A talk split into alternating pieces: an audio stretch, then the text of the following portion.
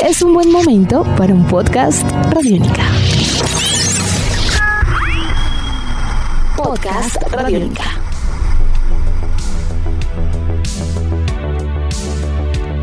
Amigos de Radiónica, sean bienvenidos a una nueva entrega de En Descarga Radiónica, el podcast. Uy, hace mucho tiempo no hacía una presentación así, un espacio en el cual hablamos sobre todos estos temas que nos encantan y que nos fascinan entre cine, televisión, cómics, videojuegos y mucho más. Mi nombre es Iván Zamudio, arroba Iván Zamudio 9 en Twitter, arroba piloto.espacial.3000 en Instagram, contando el día de hoy con la gratísima compañía del el maestro Diego Bolaños grandiosísimo e inigualable Diego Bolaños. Muy, pero muy buenas tardes, días, noches, dependiendo la hora en la cual usted escuche este programa. ¿Cómo va todo?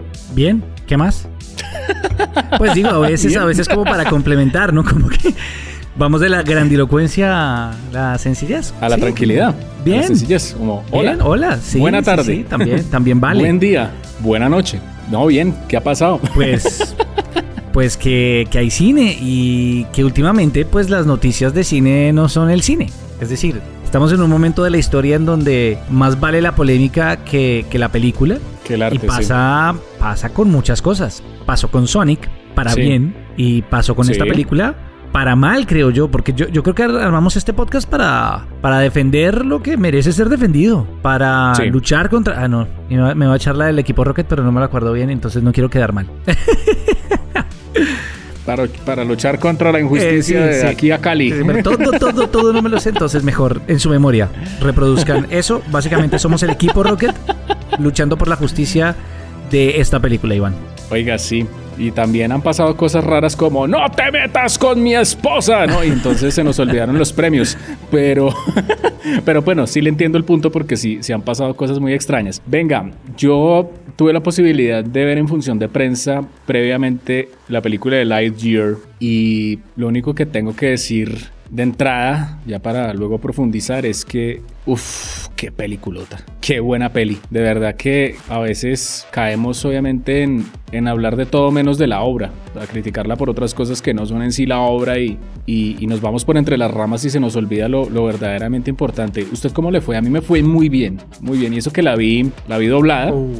No, bueno, pero, Pero, claro, ese debate lo deberíamos tener, ¿no? El de Sí. si es mejor ver una película animada. Yo la verdad disfruto más ver cine animado doblado que en su idioma original. Sí. Sí, no, yo también. A mí no me, a mí no me molesta, pero claramente, obviamente, pues aquí tenemos eh, la voz de, de Chris Evans. Sí, uno se pierde Claro, hay que interpretaciones. Sí, hay que, hay que, claro, hay, hay- hay algo importante, pero igual a mí me, me encantó. Mi percepción es que la película es, es interestelar animada, básicamente. Pues, sí, sí, Sí. hay un argumento. Sí, pues obviamente en una versión más, ma- obviamente en una versión, digamos en cuanto a explicaciones para no traer a Kip Thorne. Diga a- no tan frita y ya. Ah, sí, no, para no traer a Kip Thorne y llenar tableros, pero, pero sí, es, es básicamente el mismo principio. Sí, a mí, a mí me fue muy bien, pero a mí me fue muy bien porque a pesar de que estemos hablando de, de una historia que tiene estos elementos interestelares tan fuertes y en donde hoy en día pues el argumento y el contexto científico pues siempre enriquece una historia, creo que Pixar no perdió el punto. Y eso fue lo más importante en esta película. Y histórica, pues no históricamente, perdón. Recientemente con Pixar el problema es que son tan buenos en lo que hacen y han roto tantas barreras al- en cuanto al storytelling y la narrativa en animación que se habían puesto Sí. un poco abstractos y se habían puesto un poco complejos. Entonces sus películas ya Sí, estaban ¿no? difíciles. y esto eh, es una historia muy, muy entretenida, muy divertida y muy interesante. Claramente tiene sus mensajes, su subtexto, como toda buena historia tiene que dejar algo en el fondo, pero no el objetivo no es entrar al cine a, a psicoanalizar la propuesta audiovisual desde una perspectiva. No, no, no, no, no, no. Es acá sí va a haber una buena no. historia, chévere, divertida. Eso era, eso era con Interstellar. Ahí sí nos sentábamos, salíamos. No, hay con otras películas de Pixar que, que- y, de, y de Disney Animation Studios que las cosas, o sea, las cosas se han puesto complejas, Soul y Con Soul. Sí, sí, sí, no, intensamente, o sea, las cosas se han puesto y la gente No, no, no, pero no, pero no, no, no, no, no, pero no se meta con intensamente No. porque esa película eh, es genial. a mí me gusta mucho, pero pero no es para todo el mundo. De hecho, yo la, yo, yo la recomendé lo que- mucho a amigos y fue como, uy, no, qué ladrillo. Uy, hermano, ¿qué me recomendó? No, lo que pasa es que eh, intensamente es una película que desde lo, digamos, desde una explicación sencilla, a usted le está explicando cómo funciona la inteligencia emocional de la gente. Pero no es tan sencilla. Sí, no, lo que pasa es que el, el- ese tema es complejo. Exacto. Por, eso, no pasa- sé. Entonces ahí, lo gran- explican de una manera... eh, Es un gran ejercicio, no es que yo no estoy cuestionando que sea un Sí. gran ejercicio, solo que no es fácil para todo el mundo. Y, y- y volver Sí. a esto, que para bien o para mal esté rodeado a la franquicia más exitosa de la casa, lo cual para algunos sea ah, otra vez volver, que es como el Star Wars de Pixar. Bien o mal, está bien ejecutado, que eso es lo importante. Yo siempre voy a ser defensor de los Sí. universos y si tengo mejores y más historias que contar, pues adelante. Pero si quiero es solo por hacer caja, pues mejor nos quedamos ahí. Aquí había una historia interesante, algo que contar, muy bien contado. Y ahí es donde, donde digo, la experiencia fue súper positiva. Lo que es súper negativo es el contexto que ha rodeado el lanzamiento de la película. Sí, sí, sí. Mire, eh, eso es un tema que yo creo que usted lo puede explicar mucho mejor y es, y es el asunto de que lo que decíamos al comienzo, las películas a veces llegan a ser omitidas, baneadas, censuradas en otros países, obviamente por temas sociales, políticos, religiosos. Aquí puntualmente pues fue obviamente mostrar de una manera bastante abierta, yo creo que bastante tranquila. A mí, a mí incluso me gustó. O sea, Pues que es normal. a mí me pareció. Es que es Es- es normal. normal, no- no- no- es no normal. es- no es- No pasa nada que haya, que haya un matrimonio homosexual en una película animada. Y, lo- y obviamente que pues eso está normalizado porque es que hoy en día los niños ya saben que eso existe. Lo que pasa es que obviamente lo que le digo, en, en otros contextos, como lo que pasó en Arabia y demás, pues... Pero no solo eso, no solo eso, hay un problema. Y aquí, prepárense. La historia se remonta Sí. a. Es un asunto político muy fuerte porque nace también del, del debate, la discusión y el enfrentamiento que ha, que ha habido entre los colectivos representantes de la comunidad LGBTIQ contra Disney, que históricamente se ha manifestado a favor de las comunidades, pero ha tenido dos salidas muy en falso. Primero, el tratar siempre de evitar de tocar estas historias por lo que acabo de pasar y dos, Sí. por su participación política financiando a políticos en el estado de la Florida que hacían parte de una ley que se llama Don't Say Gay y que está enfocada en acabar entre comillas con la educación de Sí, género entre comillas en los sistemas escolares de la Florida. Eso armó una guerra Iván, que usted no se le imagina. sea, va, viene, va, viene. Salieron, salieron los representantes de, de los sindicatos de, de Disney a decir, no, pero es que siempre que planteamos una historia dicen, ay, sí, muy bonita. Y al final del corte final nunca aparecen esta representación de la comunidad LGBTIQ que insisto, pues los motivos económicos y políticos están claros porque son evidentes, fue lo que pasó. Pero segundo, tú no puedes decir que eres una empresa que apoya a la comunidad y que está con ella y que está siempre presente cuando pues los tratos dentro de la empresa no son cosas. y las historias no están. Entonces, eso fue un ir y venir muy fuerte. Pero ese ir y venir empezó a rondar en torno a una escena que es una completa tontería. Es decir, es completamente normal. No pasa nada extraño. No pasa nada ni siquiera. Es decir, si no se fijan, se la pueden perder. o sea, no, no- no es nada del otro mundo. Y lamentablemente todo ese debate generó que en medio de las tensiones políticas que hay en Estados Unidos y obviamente ya hablando de otros países en donde la protección o las libertades de los derechos sexuales de las personas eh, no están protegidos, pues se convirtió en el caballito de batalla de, de esa pelea que Claro. siempre va a estar ahí. Y lamentablemente, ¿Cuál, cuál es la eso, escena? Iván, para mí es la definición de un boicot, porque es que no es Claro. para tanto. Es decir, hay gente organizada ¿Cuál? en torno a hablar de esto cuando es completamente innecesario. ¿Cuál es la Fin. escena? Es un beso. ¿Cuál es la escena? Es, es un saludo. Sí. Es, es nada. Sí, nada. No pasa nada, es un beso, es un saludo, es un No, saludo, está- es un beso. Mire, Es más, se pudieran haber dado un Eh, beso en la mejilla a dos a- italianos y eh, es más para explicar sobre la cultura italiana sí, claro. que, que sobre esto. Sí, claro. El tema es que a mí me parece que pues, la animación hoy en día, y digamos que con, con tantas aperturas obviamente sociales, culturales, de todo, eh, sexuales incluso, pues que hemos tenido obviamente en cuanto a, a géneros y diversidad, pues yo creo que es importante que este tipo de cosas estén sucediendo, o sea, que, que el, el cine no, no, y más el cine animado, ¿sabe? El, el cine animado y sobre todo viniendo de una casa como Disney donde todo siempre ha sido políticamente correcto, entonces hablar de eso es importante. Lo digo porque a mí me parece fantástico que, por ejemplo, se le explique obviamente ese tipo de cosas a los niños desde, desde chicos, ¿sí? Se les explique obviamente las, las diversidades que pueden existir en las relaciones y que se toquen temas, obviamente que antes eran tabú, que era mejor dicho, eso no se puede hablar, eso es muy complicado para explicarte, lo que mejor te lo expliquen en la casa. No, también está bien que, que, que en una producción cultural pase esto. Lo digo porque eh, hace poco vi los cortometrajes de Baymax, hablando obviamente de, de animación. Y pues en esos cortometrajes Baymax es un, pues, eh, no, es un superhéroe como en Big Hero 6, sino él es el, el, el, robot de asistencia médica pues, que vimos en la película. Y hay un capítulo, un, uno de los cortos, donde él va y atiende a una niña que le llega por primera vez el periodo en el colegio. Entonces hablar de ese tipo de cosas es, es importante. También incluso la metáfora de Turning Red es lo mismo. Entonces ese tipo de temas abordados obviamente desde la genialidad de Pixar y obviamente también desde la genialidad de Walt Disney, esto yo creo que es supremamente valioso. Ahora, ya entrando obviamente dentro de las ñoñadas de la película, que son geniales.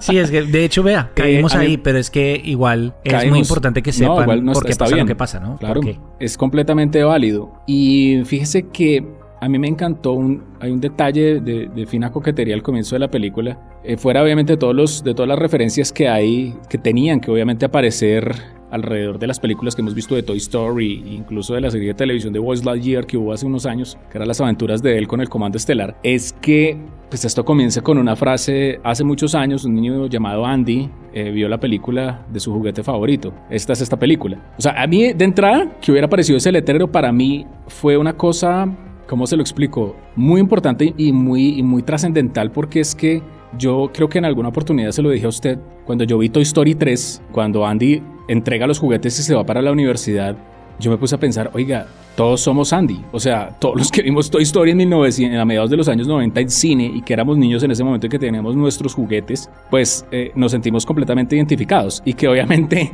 eh, entender esa relación que más allá sí de, de, de lo, de, lo, de, la mercadotecnia y del, del, merchandising y bueno, todas las cosas de que sale una película y tienen que sacar figuras de acción, afiche, de todo, más allá de obviamente de todo ese tema, es la conexión que uno cuando niño llega a hacer con los juguetes, ¿no? Y que eso proviene incluso de las producciones culturales. Y se lo digo sinceramente, a mí me pasó que yo vi eh, Toy Story 1 y yo tuve a Buzz Lightyear y yo tuve a Woody en juguete en ese momento. Afortunado usted. Entonces que empezó, sí, que, que, empezó así la película, que, que, empezara así la película fue completamente genial. Más el juego de Super Nintendo, más no sé qué.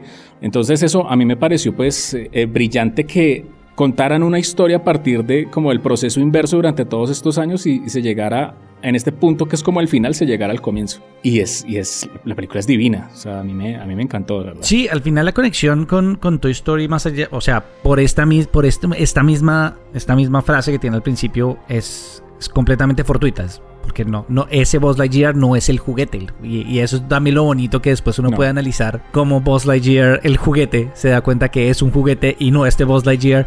Es, es muy bonito sí, y es muy sí, especial. La película tiene elementos muy chéveres, tiene un gran ritmo, tiene una gran interpretación. Yo la vi en su idioma original, no la vi doblada al castellano gracias a Goku, por lo cual se, se, pudo, se pudo España se pudo se pudo valorar la interpretación original y, y, ahí es cuando pues uno también agradece tener la posibilidad de vivir en una época en que si queremos ver, ver las versiones originales pues esto va a estar en par meses va a estar en streaming y van a poderla ver vale mucho la pena yo le diría que vale mucho la pena volvérsela a ver en su idioma original porque las interpretaciones de los actores que trajeron el reparto que hacía parte de la película era tremendo era, era de lujo. O sea, Chris, sí. Chris Evans, Kiki Palmer, Peterson hacen un trabajo maravilloso para, para hacer una película sumamente entretenida, sumamente emocionante y pues que refleja que pues a la vez también hace falta que era como arrancamos esta entrada de este podcast hace falta historias eh, simples con capas pero que pues las podamos pues resolver no, las podamos entender todos y las podamos apreciar todos.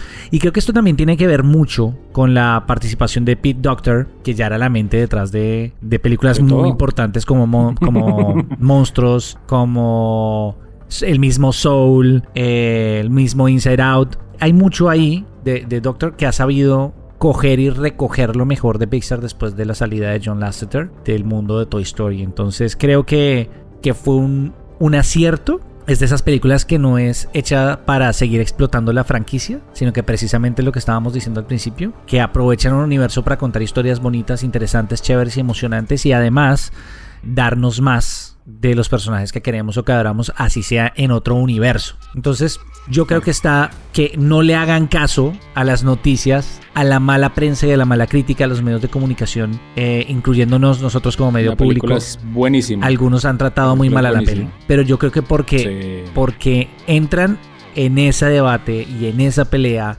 sobre qué era lo más importante. Cuando un medio de comunicación empiece a debatir sobre si, si era o no necesaria la inclusión de la diversidad sexual en la película, yo le recomiendo que, que busque otro medio de informarse, porque no es el punto. Creo que como dijo Iván, pues es que esto ya, esto ya es normal. O sea, es que cuál escena, o sea, no, no, no, esto no, no merecería discutirse. Lo que merece discutirse es las razones por las cuales estamos hablando de esto. Pero hablar de, de, de, eso es, es completamente innecesario en pleno 2022 hablar de la película por la película. Es como lo que le decía de lo de los Oscar, ¿no? O sea, hablar de los Oscar no por el pleito, sino por las películas, porque, porque en los Oscar hago aquí una pequeña puya, un pequeño chévere pensar en, voz alta.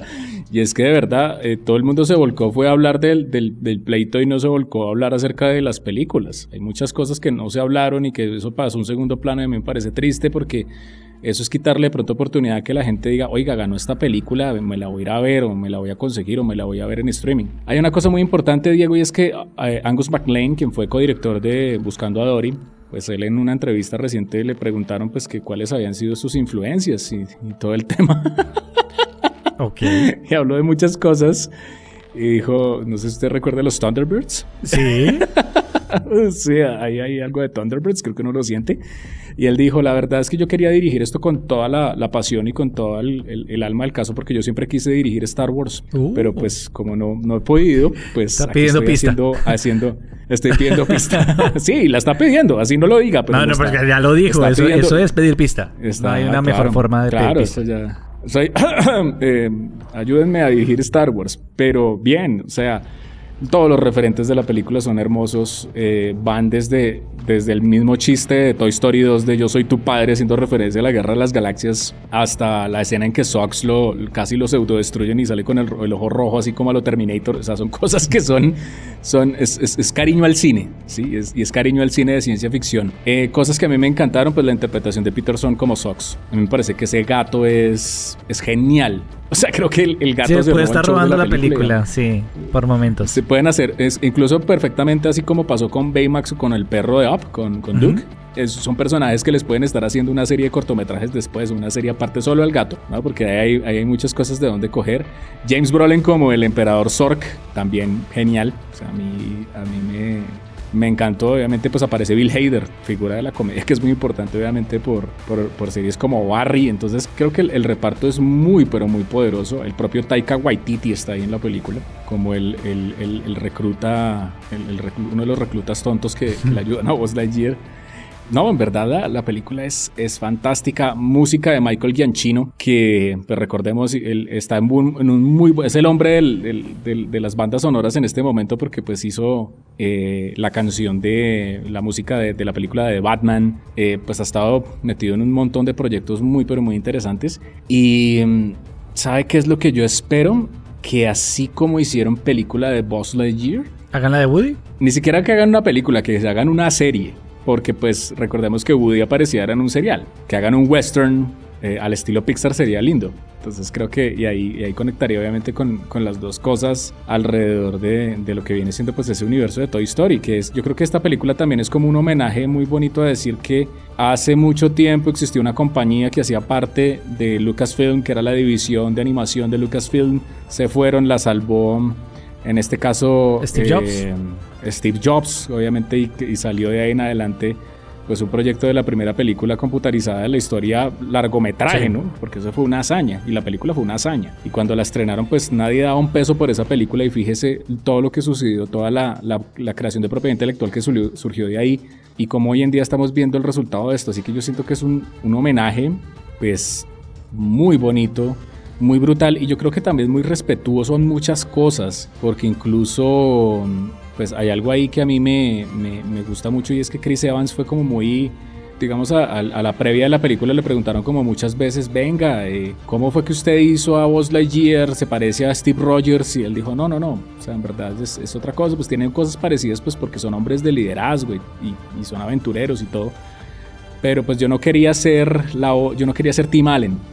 Y eso, cuando él dijo eso me pareció muy bonito porque lo que usted dijo, Tim Allen es el Buzz Lightyear del juguete. ¿no? Es el de Toy Story. Y este es el Buzz Lightyear que, que, es, que fue antes, entre comillas, del de Tim Allen. Entonces, según la, la cronología, digamos, de la, como tal del, del argumento y ese universo. Entonces es, es, genial como todo ese respeto y todo ese cariño que hay alrededor de la película, que le hace un homenaje a 2001 y sea en el espacio y pasa por todas esas películas y llega a ser algo pues realmente hermosísimo. Bueno, ahí tienen, eh, esto demuestra que cuando hay mucho ruido en torno a una película y la historia no es en torno a que también está contada, dirigida, actuada, interpretada, realizada, pues hay que enfocarse en de pronto en ver la película y en buscar eh, la información en otro lado. Y yo creo que con esto estamos hasta la próxima oportunidad, Iván. Y que la fuerza los acompañe al infinito y más allá. Y recuerden que todas las semanas a través de www.radionica.rocks a través de nuestra app Radionica ustedes van a poder encontrar podcast de estreno, series muy pero muy importantes como Rock and Roll Radio, una cita con el profe y muchos otros contenidos que ustedes pueden encontrar, recuerden, todas las semanas www.radionica.rocks y también a través de nuestra app Radionica. Nuestros podcasts están en radionica.rocks, en iTunes, en RTVC Play y en nuestra app Radionica para Android y iPhone. Podcast Radionica.